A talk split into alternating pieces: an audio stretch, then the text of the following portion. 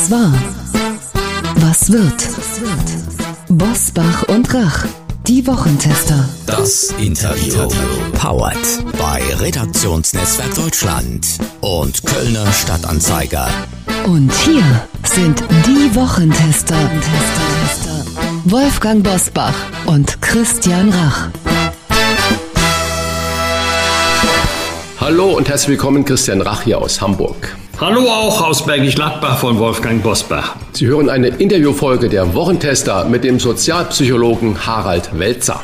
Er stellt sich der Kritik nach seinem Anne Will-Auftritt, er sei arrogant und nicht empathisch mit der Ukraine. In dieser Folge. Unser heutiger Werbepartner ist die Süddeutsche Klassenlotterie SKL. Wir bedanken uns für die freundliche Unterstützung. Was verbinden Sie mit der SKL? Millionengewinne, staatliche Garantie oder Jörg Pilawa? Volltreffer. Doch wie die SKL funktioniert, das wissen die wenigsten. Und das wollen wir ändern.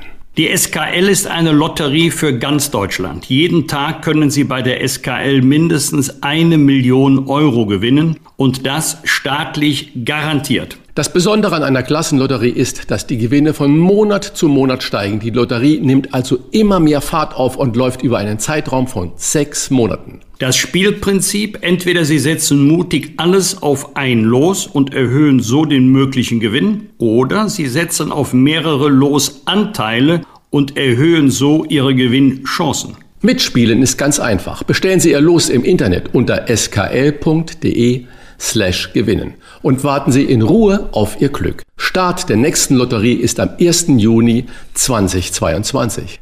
Deshalb ist jetzt genau der richtige Zeitpunkt, um einzusteigen. Hier noch einmal die Internetadresse für Ihr persönliches SKL-Los. skl.de slash gewinnen. Wir wünschen Ihnen viel Glück. Bitte beachten Sie, Spielteilnahme ab 18. Glücksspiel kann süchtig machen. Infos auf skl.de slash Spielsucht.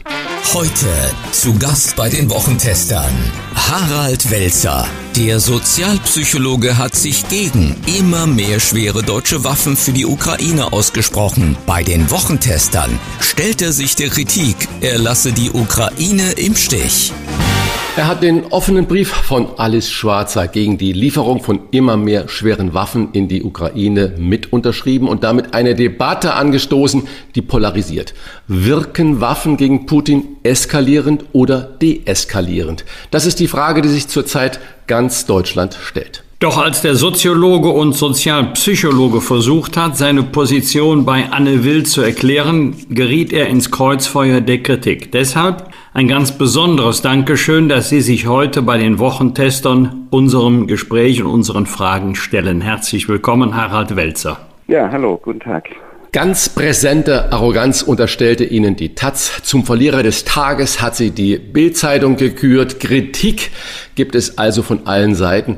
Was haben Sie rückblickend bei Anne Will denn falsch gemacht, lieber Herr Welzer? Naja, ich kann Ihnen sagen, nachdem die konventionelle Presse, also nicht die Direktmedien, Twitter und sowas, sondern die Printmedien nicht da, wie Sie es eben zitiert haben, einmal gegrillt haben, habe ich tatsächlich mir die Sendung angeguckt. Ja, ich hatte sie ja nicht gesehen, weil ich ja dabei war und dachte, aha, das ist ja interessant, was mir da alles vorgeworfen wird, das kann man gar nicht sehen.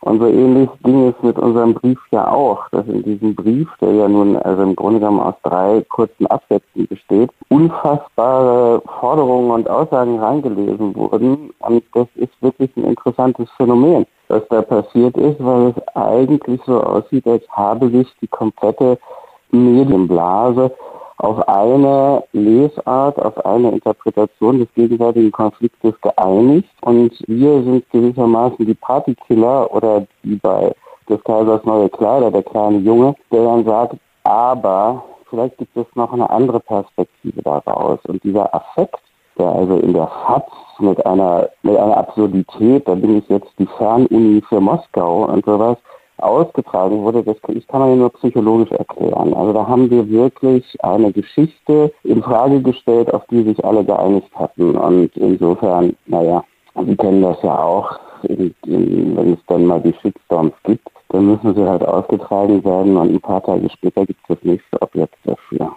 Der ukrainische Botschafter Andriy Melnik hat Ihnen in der gerade erwähnten Sendung moralische Verwahrlosung vorgeworfen. Trifft Sie so etwas persönlich oder wenn ja, wie lange? Nein, überhaupt nicht. Herr Melnik ist ja in vollkommener Unkenntnis über meine Arbeit, hat auch kein Interesse daran, überhaupt verstehen zu wollen, was ein Gegenargument ist, sondern seine rhetorische Methode ist ja die Diskreditierung und insofern hat mich das jetzt weder persönlich noch inhaltlich irgendwie getroffen. Im Moment sind ja viele, die mit Ihnen gemeinsam diesen Brief unterschrieben haben in vielen Talksendungen. Und da fällt mir auf, dass zum Beispiel Markus Lanz fast jeden Tag einen dieser Kollegen dabei hat und er fragt immer, nun sagen Sie doch mal, sind Sie für Waffenlieferungen oder gegen Waffenlieferungen? Und wenn man dann versucht, die Position zu erklären, dann sagt äh, Lanz immer, nee, nein, das war nicht die Frage, sind Sie dafür oder dagegen? Erklären Sie uns doch jetzt bitte mal Ihre Position. Etwa die Hälfte der Deutschen haben Sie ja laut Umfragen auf Ihrer Seite. Was ist genau Ihre Position? Ist es schwarz-weiß, also, so wie Markus Lanz das fragt? Naja, eben gerade nicht. Wir können uns doch alle, und das habe ich in der Sendung übrigens auch gesagt, sofort darauf verständigen. Das ist der Punkt, wo es gar keinen Dissens gibt, dass Putin einen völkerrechtswidrigen Angriffskrieg führt, dass die Ukraine aufs brutalste davon betroffen ist und dass daraus natürlich die Forderung sich ableitet, ganz automatisch nach Solidarität mit der Ukraine und Unterstützung dafür, dass dieser Krieg so schnell wie möglich beendet wird. So, das ist, glaube ich, Konsens. Und deshalb sind auch Angriffe des Botschafters gegenstandslos. Jetzt kommt der dissente Punkt. Und der dissente Punkt ist, dass wir uns über den Weg, wie man diesen Krieg am schnellsten beendet, nicht einig sind. Und äh, in einer Demokratie führt man dann eine Debatte darüber. Das ist das, was wir tun. So, und jetzt gibt es, weil Sie nach richtig oder falsch, schwarz oder weiß fragen, die unglückliche Situation, es gibt hier keine, keine Lösung, die eindeutig ist. Erstens, weil die Folgerungen des gegenwärtigen Handelns in der Zukunft liegen. Das heißt, man weiß nicht, welche Konsequenzen sie haben. Und zum anderen, dass die Situation deswegen komplex ist und nicht schwarz-weiß, weil die Interessen des angegriffenen Staates nicht identisch sind mit den Interessen der NATO oder der umliegenden Staaten, die ja dafür sorgen müssen, dass der Krieg nicht auf sie übergreift.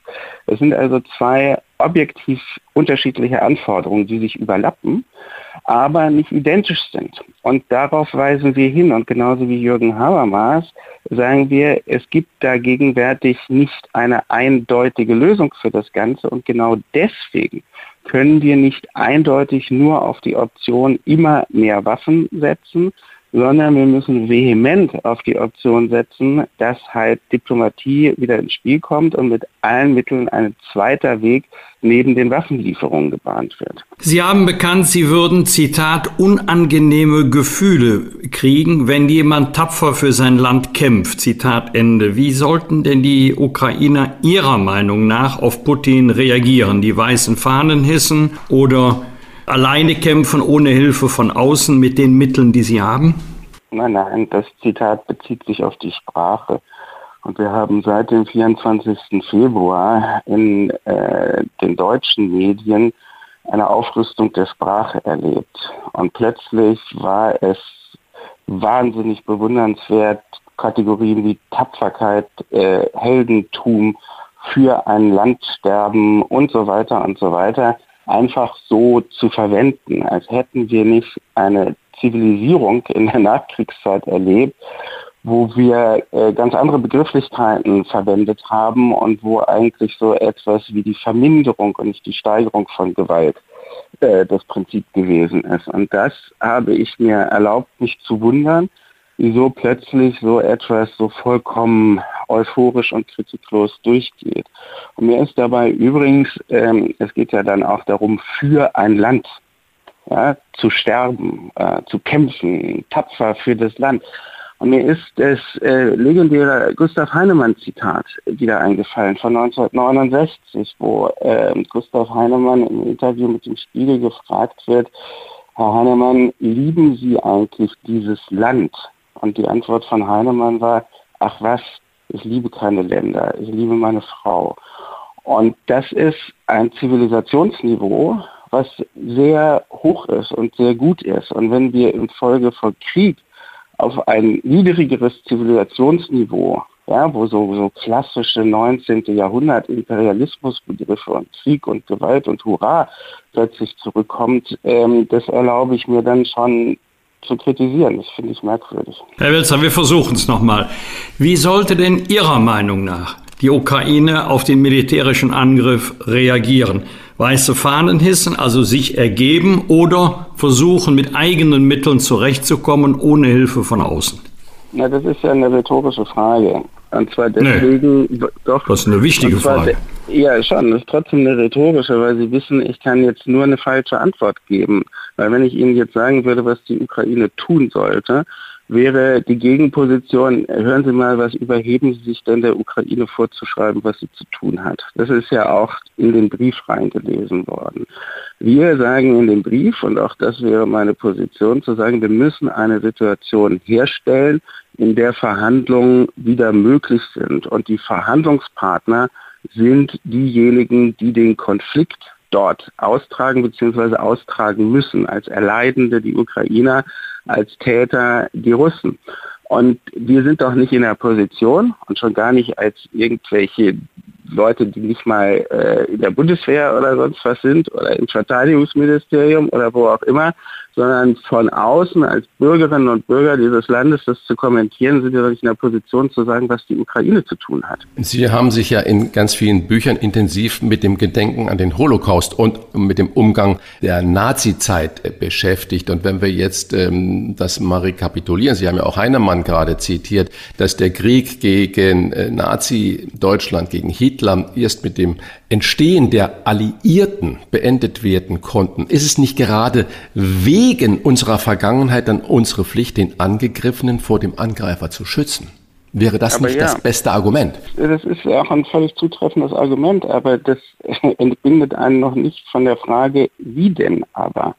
Ja, und dann ist es doch die große Frage, ist in diesem Konflikt, der ja nun anders wie soll man sagen, sowohl von der Geografie als auch von der Lage der sogenannten Alliierten und von dem, was der Diktator macht, doch in vielen Aspekten total verschieden ist. ist Aber nach dem Wie hat sie ja Wolfgang Bosbach gerade gefragt. Wie denn?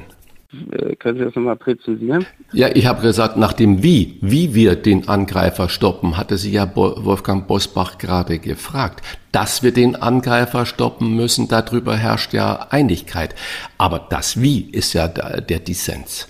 Ja, äh, das Wie ist in der Tat der Dissens. Man könnte ja sagen, wir sind jetzt in einer Situation, dadurch, dass die Ukraine immer weiter mit Waffen versehen worden ist und in vielerlei Hinsicht Unterstützung bekommt, Putins Armee nicht die Erfolge verzeichnet, die Putin sich wahrscheinlich versprochen hat. Und es ist eine Situation, wo man sagen kann, okay, hier ist äh, äh, ein Fenster geöffnet dafür, dass man in Verhandlungen gehen kann, beziehungsweise die Akteure äh, in irgendeiner Weise dazu veranlassen kann, doch wieder zu verhandeln. Und ähm, dann muss man halt sehen, was bei der ganzen Geschichte rauskommt. Und die andere Dimension, die die EU die NATO-Mitglieder ja vehement betreiben, ist die Frage der Sanktionen. Und auch da würde ich sagen, das ist ja etwas, was, was man begrüßen kann, auch die Einigkeit, mit der das beschlossen worden ist, auch die Bereitschaft, möglicherweise eigene negative Konsequenzen äh, hinzunehmen. Das ist alles gut, aber auch da verwundert mich, dass man die Wirkung der Sanktionen gar nicht abwartet, bevor man die nächste fordert und die übernächste beschließt. Also ähm, das Kernargument was mich eigentlich beschäftigt, ist, warum man alles dafür tut, dass man keine Zeitfenster, keine Zeit zum Überlegen, keine Unterbrechung der Logik der Gewalt zulässt, sondern eigentlich in die Richtung immer weiter äh, versucht zu agieren, die der Diktator selber vorgegeben hat. Also der Diktator gibt Gewalt vor. Und die, die Antwort geht immer weiter in eine Richtung der Erhöhung der Gewalt. Und ich könnte mir vorstellen, das freut Putin. Und ich finde, es gibt mehr Möglichkeiten, die man nutzen sollte. Wir sind uns sicherlich schnell einig, wenn wir feststellen, jede Form einer diplomatischen, einer politischen Lösung ist eine Eskalation der Gewalt vorzuziehen. Da sind wir uns blitzschnell einig. Unterstellen Sie eigentlich dem, dem Westen, der NATO, der Ukraine äh, kein Interesse an Verhandlungen? Das dass sie nur auf, auf, militärische Gewalt setzt. Es hat ja schon so viele völkerrechtliche Abkommen mit Russland gegeben, schon so lange verhandelt worden. Der, den Ergebnis, ja. die Ergebnisse können wir jetzt besichtigen, die Trümmer. Ja, aber wir können auch besichtigen, was passiert, wenn die Gewalt immer weiter eskaliert. Und das Interessante ist doch, Herr Busbach, Sie sind doch sozusagen mit allen Wassern gewaschen durch Ihre jahrzehntelange intime Kenntnis von Politik. Wann brauchen wir denn Diplomatie? Wir brauchen ja nicht Diplomatie, wenn wir Verhandlungspartner haben, die zu Verhandlungen bereit sind sondern die Stunde der Diplomatie schlägt genau dort, wo es erstmal der Weg zu Verhandlungen schwierig zu sein scheint. Genau da ist die Diplomatie gefragt. Und es ist einfach bedrückend, vielleicht auch noch als Korrektur. Unser Brief richtet sich ja nicht an die NATO oder die Weltgemeinschaft, sondern richtet sich, der Brief richtet sich an den deutschen Bundeskanzler und an die deutsche Bundesregierung. So. Und da haben wir in den vergangenen Wochen eine Eskalation erlebt, äh, die sich immer so formulierte, auch in den Medien, der Kanzler muss unter Druck gesetzt werden. Wir müssen Druck ausüben. Dann liest man hinterher, hält äh, äh, Scholz den Druck aus. Der Druck erhöht sich. Und da fragt man sich doch, Leute, wo liegt denn eigentlich der Gewinn, wenn ein verantwortlicher, der verantwortliche Politiker eine zukunftswirksame Entscheidung treffen soll von ungeheurer Tragweite und man ist dafür, den unter Druck zu setzen. Ich bin für das totale Gegenteil. Der soll die Möglichkeit haben, nach allen verfügbaren Daten und Informationen eine Entscheidung zu treffen oder Entscheidungen zu treffen, Entscheidungsrichtungen zu bahnen, die seinem Amtseid entsprechen. Wo kommt denn die Idee her, dass man den unter Druck setzen muss? Und wo kommt sozusagen diese wie soll man sagen, diese, diese, dieser Bellizismus eines Anton Hofreiter und so weiter her, äh, der für sich selber in Anspruch nimmt, diesen Druck ausüben zu wollen. Warum denn? Wo ist denn dafür die Legitimation? Ich finde das schädlich. Mhm. Mal andersrum. Im Moment, äh, nach, nach offiziellen Schätzungen, äh, haben wir schon etwa acht Millionen Menschen, die die Ukraine äh, verlassen haben, in der Hauptsache Frauen und Kinder. Und im Moment stellt man ja wieder fest, dass sehr, sehr viele Frauen mit ihren Kindern wieder zurückgehen in die Ukraine. Und man fragt die Menschen dann, warum eigentlich? Und dann sagen sie, wir wollen meinem Mann, meinem Vater, meinem Bruder äh, und so weiter, dem Vater meiner Kinder zur Seite stehen. Wir wollen sie unterstützen, wir wollen helfen, wo wir nur können. Und jetzt die persönliche Frage an Sie, äh, Herr Welzer. Wenn Sie jetzt in der Ukraine leben würden und dann kommt diese Aggression der russischen Armee, wie würden Sie sich und Ihre Familie verteidigen? Oder neutral gefragt, äh, wie würden Sie denn mit der russischen Armee umgehen? Würden Sie sagen, okay, kommt hier, Sie ziehen sich aus und sagen, ich bin unbewaffnet und jetzt macht, was ihr wollt. Was wäre Ihr persönliches Verhalten? Das sage ich Ihnen gar nicht, was mein persönliches Verhalten wäre, weil wir das uns überhaupt nicht vorstellen können, äh, wie man reagieren würde, wenn man unmittelbar angegriffen wäre, sowohl persönlich als auch als Angehöriger einer Gesellschaft, die angegriffen wird. Das ist ja wohlfeil sich da aus einer, aus einer warmen Außenposition jetzt zu imaginieren, was würde man da machen. Ich sage Ihnen stattdessen das, was ich vorhin schon gesagt habe, dass wir zwei verschiedene Logiken haben. Die Logik der Angegriffenen und die Reaktionsweise ist eine andere als die Logik derjenigen, die von außen mit der Aufgabe konfrontiert sind, einerseits Solidarität zu zeigen, andererseits zu verhindern, dass dieser Krieg sich entgrenzt und am allerbesten dafür zu sorgen, dass er so schnell wie möglich beendet wird. Das ist nicht identisch. Es gibt einen Overlap zwischen diesen Dingen, deshalb sind wir auch Beteiligte, aber es ist nicht identisch. Die Ukraine darf den Krieg nicht verlieren. Anders formuliert, Putin darf den Krieg nicht gewinnen. Würden Sie diese beiden Sätze unterschreiben? Und wenn Sie zustimmen, wie wäre es in Ihren Augen? Wann hat Putin den Krieg verloren? Wenn er seine Kriegsziele ja, nicht erreicht hat?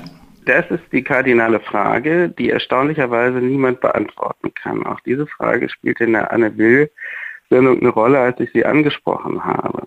Und dann sehen wir, wenn man das Ganze betrachtet, von der Rhetorik her, dass es überhaupt keine Einigkeit darüber besteht, was die Kriegsziele sind. Wir hatten zu Beginn des Krieges, glaube ich, das eindeutige Kriegsziel, er muss so schnell wie möglich beendet werden. Jetzt changiert das Kriegsziel zwischen einer Schwächung Russlands, so dass dieses Land nie mehr einen Angriffskrieg führen kann, wie der amerikanische Verteidigungsminister sagt, äh, es gibt, wie der Bundeskanzler sagt, äh, keine andere Lösung, als dass die Ukraine bestehen bleibt.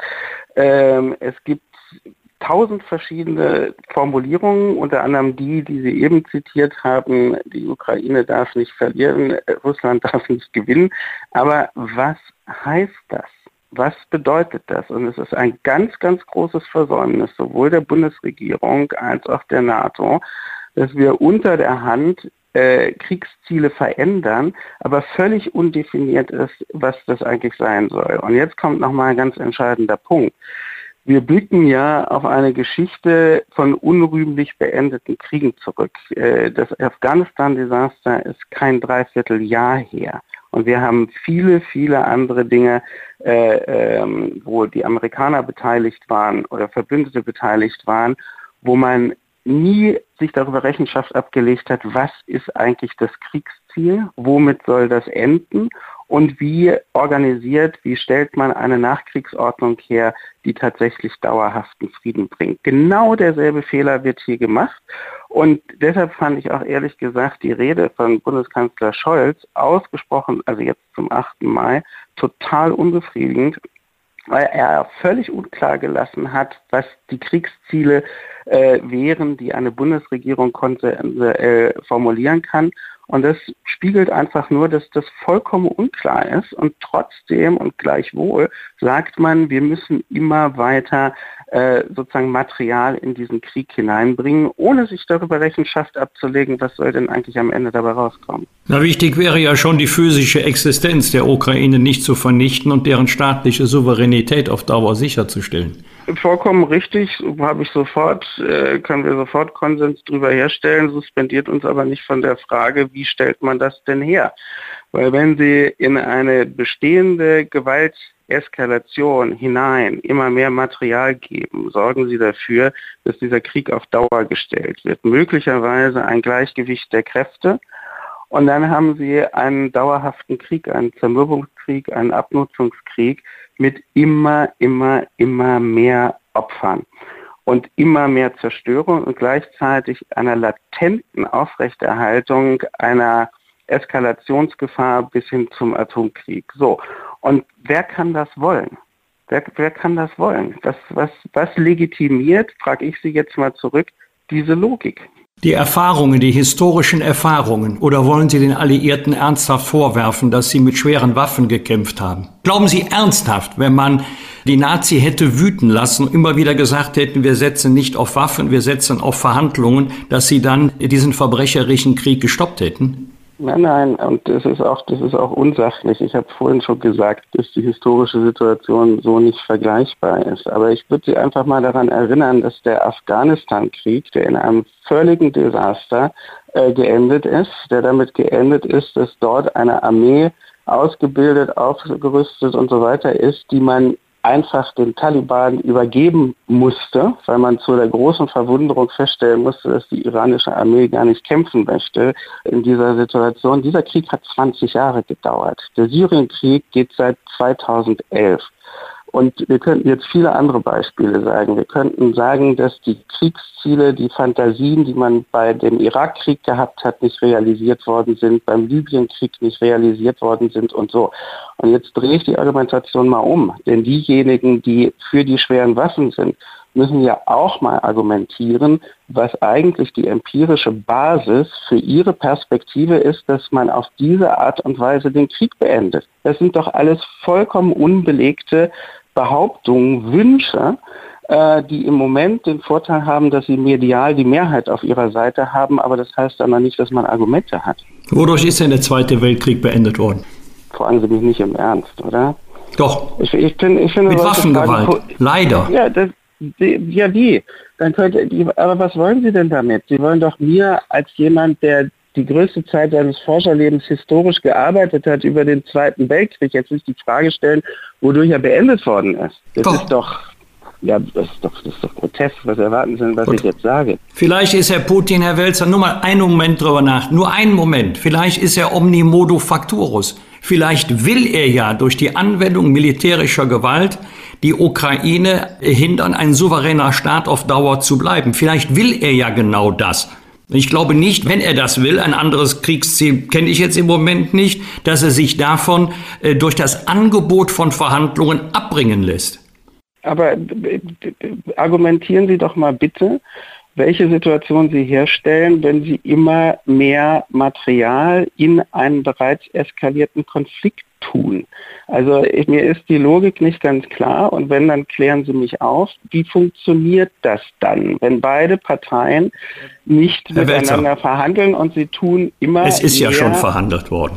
Herr Welzer, ich selber bin hin und her gerissen, weil ich nicht weiß, ob durch die, ich weiß es wirklich nicht, ob wir durch die Lieferung von schweren Waffen Leiden verlängern oder ob wir den Krieg verkürzen. Ich weiß es nicht. Ich weiß nur eins. Wenn wir der Ukraine nicht die Mittel geben, die sie braucht, um die russische Aggression abzuwehren, wird es die Ukraine in der Form als souveräner Staat nicht mehr geben.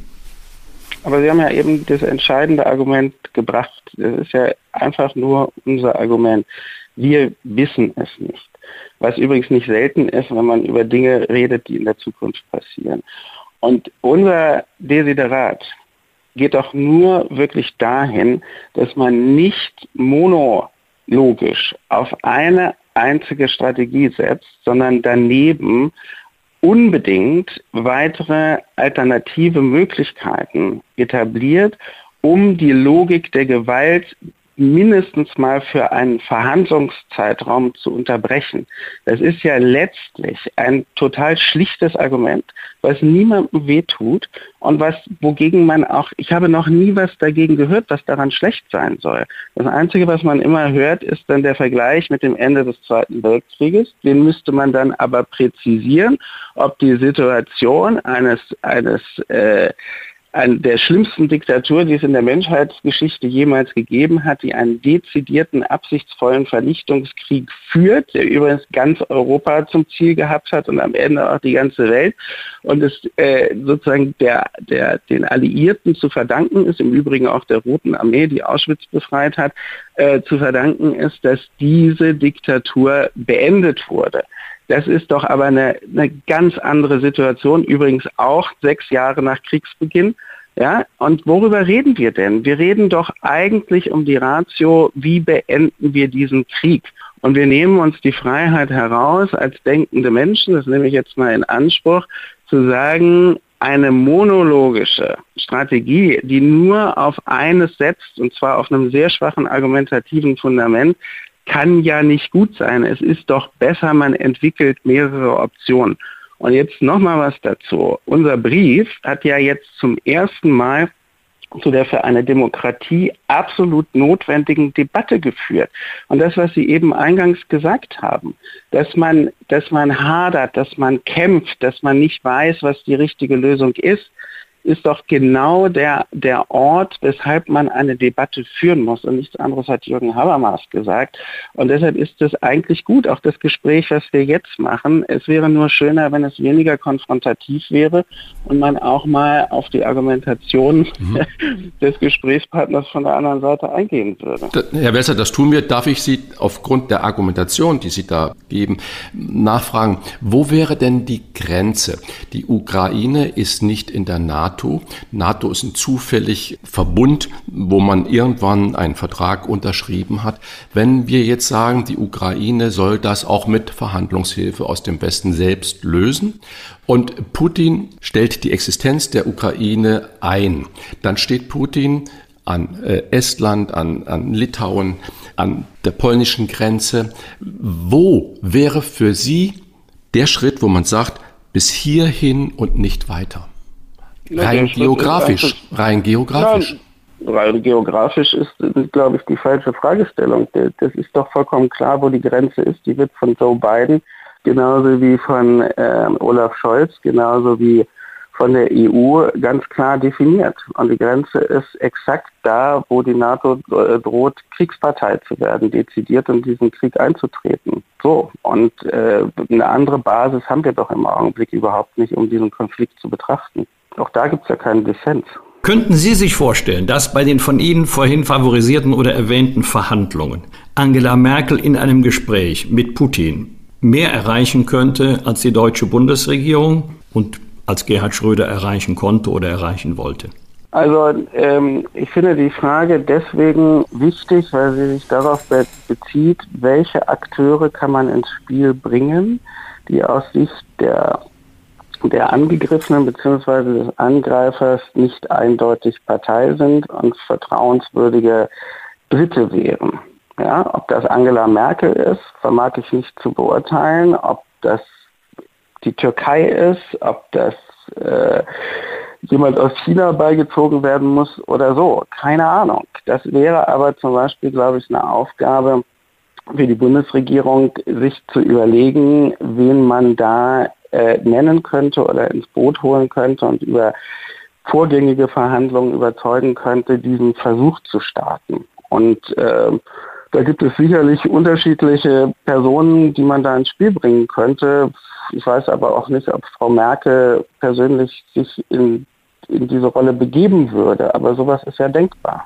Nochmal eine Nachfrage dazu, ob das jetzt nun Frau Merkel oder über die Türkei oder über China läuft. Was glauben Sie, würde man den Putin überhaupt an den Verhandlungstisch bekommen? Also, dass er wirklich verhandelt? Naja, also so viel wie wir wissen, und auch da ist ja ziemlich viel Spekulation dabei, sind die Absichten, die er mit seinem Angriffskrieg zunächst verfolgt hat, für ihn nicht realisiert worden. Äh, so viel wie wir wissen, sind die Sanktionen, die der Westen verhängt hat, gegen ihn auch durchaus wirksam.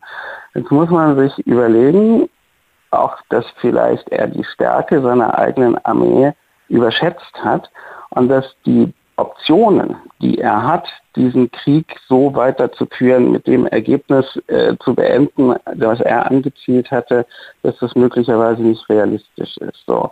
Und insofern ist ja die Position, in der wir uns jetzt befinden, eine geeignete dafür zu sagen, naja, äh, vielleicht ist das jetzt das Momentum, wo man tatsächlich ihn veranlassen könnte, in Verhandlungen zu gehen. Glauben Sie, dass man Putin trauen kann nach all dem, was man erlebt hat, gerade in jüngster Vergangenheit? Annalena Baerbock hat sich ja zum Beispiel bitterlich darüber beklagt, von ihm glatt belogen worden zu sein. Also die Frage kann man ja verallgemeinern, würde man überhaupt jemals einem Diktator trauen?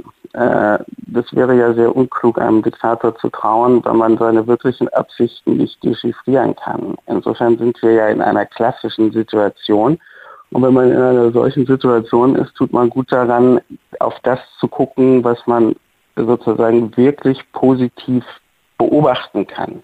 So, und dann kann man versuchen, den Kriegsverlauf, das, was ich eben gesagt habe, wie ist die Position von Putin, möglicherweise schwächer, als er selber antizipiert hat. Möglicherweise leitet sich dadurch das Momentum ab, dass jetzt eine Gelegenheit ist, zu versuchen, eine Verhandlung zu veranlassen, einen Waffenstillstand äh, zu veranlassen. Vielleicht ist das gut. Aber ich frage nochmal zurück, was kann eigentlich an dem Versuch schlecht sein? Was kann daran schlecht sein? Wenn der scheitert, dann scheitert er. Aber dadurch ist ja nichts dadurch ist ja nichts irgendwie destruiert oder sowas, wenn dieser Versuch scheitert. Mhm. Aber Herr Wesser, da müssen wir dagegen fragen, wenn wir keine Waffen mehr an die Ukraine liefern würden, glauben Sie, dass der Krieg dann enden würde und wenn ja, wie? Aber warum beantworten Sie nicht mal meine Frage? Welcher Schaden ist angerichtet, wenn man diese Option verfolgt, also wirklich eine, eine, eine äh, Situation aufzubauen, wo es ein Verhandlungsangebot gibt oder eine Situation in eine Verhandlung einzutreten gibt, um es zu präzisieren, wo Putin argumentieren müsste, weshalb er jetzt in diese Verhandlungen nicht geht. Und da haben wir zwei Möglichkeiten. Er geht in diese Verhandlungen und die Ukraine geht auch in diese Verhandlungen. Dann sagen wir, super, Das ist ein, ein Erfolg, den wir erzielt haben. Da ist eine zweite Option neben der Gewalt etabliert. Oder aber Putin geht nicht in diese Verhandlungen oder die Ukraine geht nicht in diese Verhandlungen, dann ist dieser Versuch gescheitert. Woraus ich übrigens die Folgerung ableiten würde, dass man dann einen weiteren Versuch startet. Aber möge mir noch einer von Ihnen bitte mal sagen, was der Schaden ist, wenn dieser Versuch scheitert. Ja, ich, ich versuche es in aller Kürze. Ich glaube, dass die Wahrscheinlichkeit für eine Verhandlungslösung größer wird, wenn Putin spürt, dass er militärisch nicht gewinnen kann. Wenn Putin merkt, der Westen tut nicht das, was die Ukraine von ihm erwartet. Sie liefert nicht die Waffen, die die Ukraine in die Lage versetzen, die Rote Armee zurückzudrängen. Warum soll er dann verhandeln, wenn er der Meinung ist, er bekommt alles, was er haben möchte, militärisch? Jetzt sind wir aber nur bei einem einzigen differenten Punkt, nämlich dass Sie den Zeitpunkt seiner Verhandlungsbereitschaft anders situieren als ich. Das ist der einzige Differenz, Das mag sein, ja. Haben. Ja, aber vor allen Dingen die, die Mittel, wie man Putin an den Tisch wieder bekommt. Wagen Sie abschließend eine Prognose, wie lange wird Putins Krieg entweder mit oder auch ohne Waffenlieferung noch dauern? Habe ich vorhin gesagt, wenn der Krieg weiterhin mit Material befördert wird, wird das Ergebnis ein langer, langer Zermürbungs- und Abnutzungskrieg mit unendlich vielen Opfern sein. Wir bedanken uns für dieses ernste, gelegentlich auch kontroverse Gespräch. Das war der Soziologe und Sozialpsychologe Harald Welzer zu Gast bei den Wochentestern. Wir halten fest, man kann mit ihm reden und durchaus unter Einhaltung mitteleuropäischer Umgangsformen. Herr Welzer, würden Sie sich noch einmal mit Herrn Melnick an einen Tisch setzen? Bin ich aber sehr beruhigt, dass ich noch äh, satisfaktionsfähig bin. Großartig. Na, selbstverständlich würde ich mich mit Herrn Melnick an einen Tisch setzen. Warum denn nicht? Dann warten wir auf die nächste Runde dabei. Vielen Dank für das Gespräch. Wir danken danke. Ihnen. Ja, ich habe zu danken. Das waren die Wochentester, das Interview mit Unterstützung vom Kölner Stadtanzeiger und dem Redaktionsnetzwerk Deutschland. Wenn Sie Kritik, Lob oder einfach nur eine Anregung für unseren Podcast haben, schreiben Sie uns auf unser Internet und auf unserer Facebook-Seite. Fragen gerne per Mail an kontakt@diewochentester.de und wenn Sie uns auf einer der Podcast-Plattformen abonnieren und liken, dann freuen wir uns ganz besonders. Danke für Ihre Zeit. Die neue reguläre Folge hören Sie am Freitag, Punkt 7 Uhr. Bitte die Wochentester einschalten. Was war? Was wird? Wolfgang Bosbach und Christian Rach sind die Wochentester. Ein Maßgenau Podcast. Powered bei Redaktionsnetzwerk Deutschland und Kölner Stadtanzeiger.